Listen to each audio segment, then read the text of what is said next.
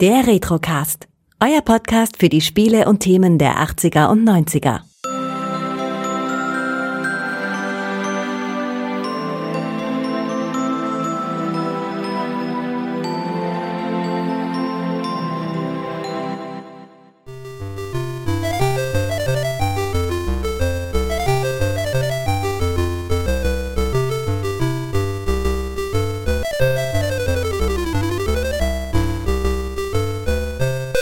Willkommen zurück beim Retrocast Adventskalender. Heute begrüße ich, ja, wen begrüße ich denn heute? Hi. Hallöchen. Ach, der Micha. Ja, schön, dass du da bist. Hi. Äh, ich hoffe, du hast eine gehörige Portion Spinat dabei. Ja, die werde ich brauchen heute. Erzähl mal, worum geht's heute? Es geht um das Spiel Popeye. Erster Kontakt bei mir fand auf dem Atari 600 XL damals statt, der Computer meines werten Bruders. Dann viele werden den wahrscheinlich gar nicht mal kennen von den jetzt Zuhörigen. Das war äh, quasi das Konkurrenzprodukt seinerzeit zum C64 von Atari. Gab es auch verschiedene Ausbaustufen. Und bei uns war es der 600 XL genau. Der hatte ursprünglich eigentlich nur 16 Kilobyte Speicher, war aber erweiterbar. Mein Bruder hatte den auch auf 64 Kilobyte aufgestockt und damit war er dann dem Atari 800 XL ebenbürtig.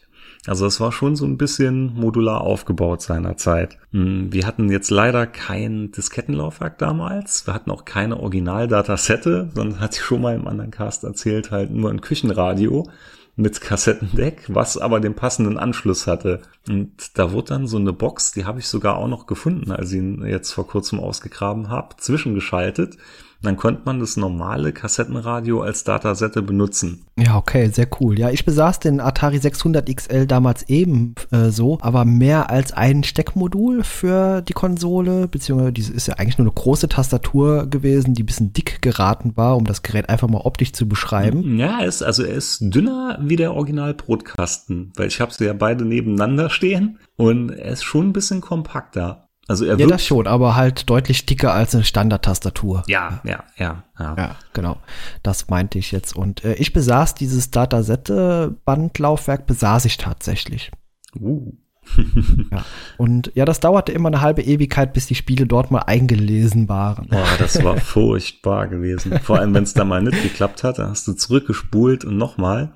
Und ich weiß, da hatten wir ein, zwei Spiele, war zum Beispiel Pitfall 2 und das hat oft mehrere Anläufe gebraucht, bevor es dann funktioniert hat. Was wir aber als Cartridge hatten, war das Spiel Donkey Kong und ähm, ich glaube, das war sogar beim Lieferumfang damals dabei, weil in diesen Styroporschuber, wo der Atari drin war, samt Netzteil, war auch noch Platz für dieses Cartridge. Da kann ich jetzt gar nicht mal sagen, mein Bruder das separat gekauft hat damals oder ob es dabei war.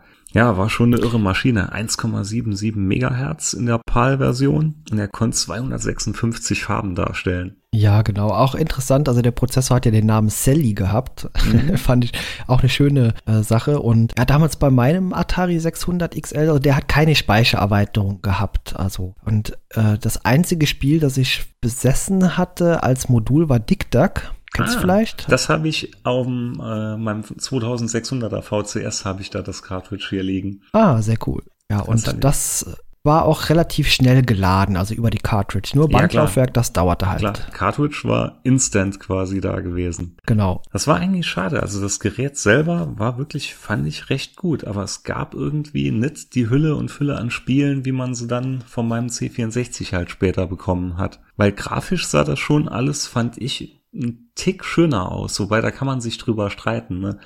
Also ich, äh, ich weiß noch eins zu eins verglichen, habe ich es halt eben gesagt, das Pitfall 2, dann BC's Quest for Tires war so ein Spiel, was ich auf beiden Systemen kannte.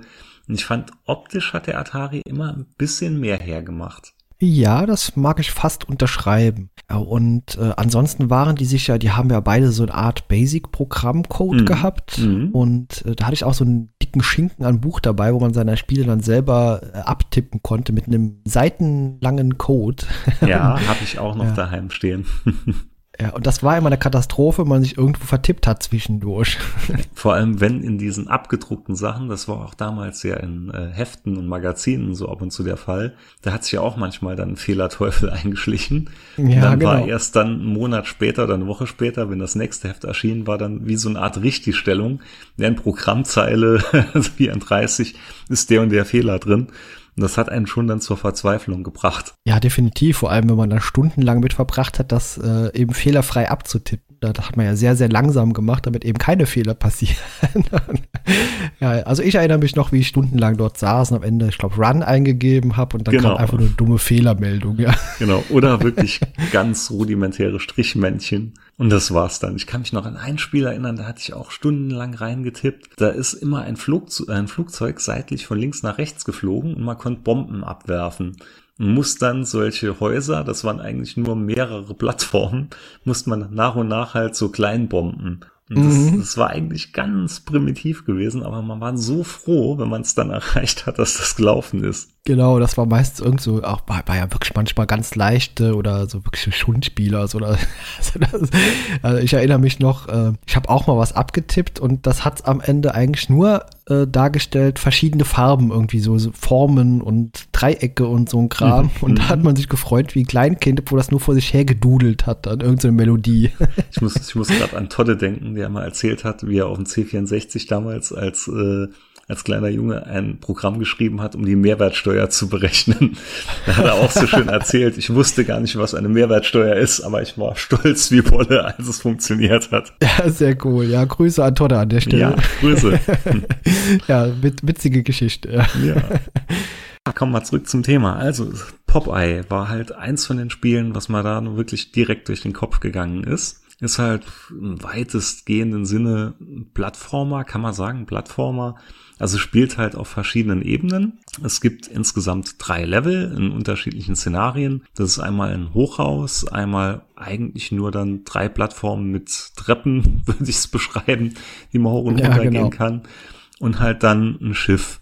In allen drei Leveln haben immer eins gemeinsam. Es ist, geht darum, dass Olivia auf der obersten Plattform steht. Die wirft Gegenstände runter, die man auffangen muss. Das sind entweder Herzen, Noten oder Buchstaben, die dann immer noch das Wort Hilfe oder Help ergeben. Und wenn man eine gewisse Anzahl von diesen Gegenständen dann aufgefangen hat, ist der Level halt beendet und man hat es geschafft. Ja, Problem bei der ganzen Sache ist, dass Brutus, der Antagonist zu Popeye, probiert einen, einen aufs Maul zu geben. man kann jetzt bei Popeye nicht wie bei anderen Spielen springen. Man kann halt nur diese Leitern oder Treppen hoch und runter laufen, muss probieren halt Brutus dann zu entgehen. Der kann halt von der oberen Etage, wenn er direkt über der ist, runterschlagen oder wenn er direkt unter der ist, hochschlagen. Man selber kann zwar auch schlagen, das bringt einen aber jetzt direkt gegen Brutus erstmal nichts, sondern man kann nur Gegenstände, die auf einen geworfen werden. Ich weiß gar nicht, was es war. Ich glaube, Dosen zum Beispiel, Vögel ja, waren genau. es, ne? Die kann mhm. man halt damit abwehren und kann sich dann an manchen Stellen im Spiel aber auch eine Dose Spinat schnappen. Wenn Popeye seinen Spinat hat, kann er natürlich Brutus dann besiegen. Das hält aber immer nur eine kurze Zeit an, dann kommt Brutus wieder zurück. Äh, es gibt noch solche Sondergegenstände, das war ein Bienenkorb zum Beispiel, den konnte man dann von der oberen Etage abschlagen. Und wenn man Glück hatte und Brutus war genau drunter, hat er den dann über den Kopf bekommen und war dann auch eine gewisse Zeit ausgeschaltet. Mhm, genau, richtig. Also rein optisch kann man es vielleicht am ehesten tatsächlich mit Donkey Kong äh, vergleichen. Und da gibt es mhm. ja auch eine nette Gemeinsamkeit, eine kleine Story, die man dazu erzählen Definitiv. Kann. Also wenn wir es richtig jetzt auseinanderklabustert haben, war es so, dass äh, diese Charaktere eigentlich für Donkey Kong geplant waren für das Spiel, aber Nintendo seinerzeit die Lizenzen nicht bekommen hat, um das Ganze mit Popeye aufzuziehen. Und dann ist es halt in Donkey Kong und Mario, der noch, wie sagst du, Jumpman seinerzeit hieß. Jumpman, ganz genau. Genau.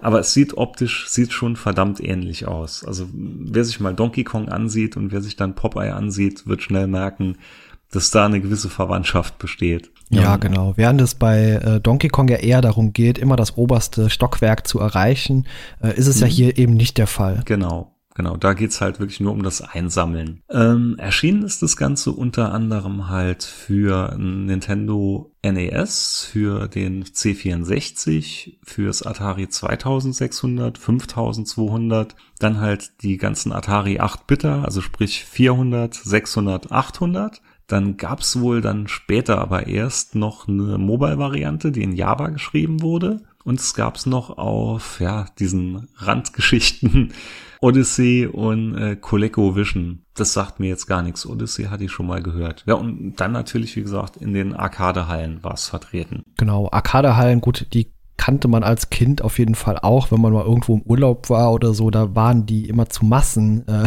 mhm. verfügbar. Und hier in Deutschland war das ja eher so eine Randerscheinung. Ja, definitiv. Da warst du froh, wenn du irgendwann mal irgendwo ein Automat gesehen hast von weitem. Genau, und da stand meistens ein Zettel dran, out of order oder genau so. genau so.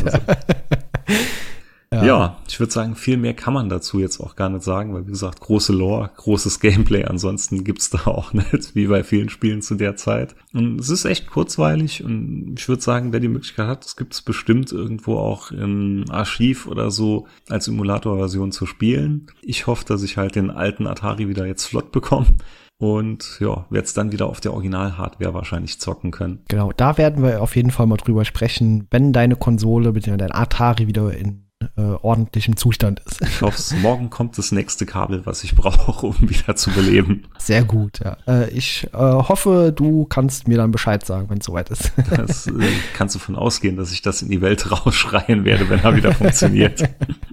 ja, super, Micha. Dann vielen Dank an dieser Stelle und ja. bis bald. Tschüss. Ciao.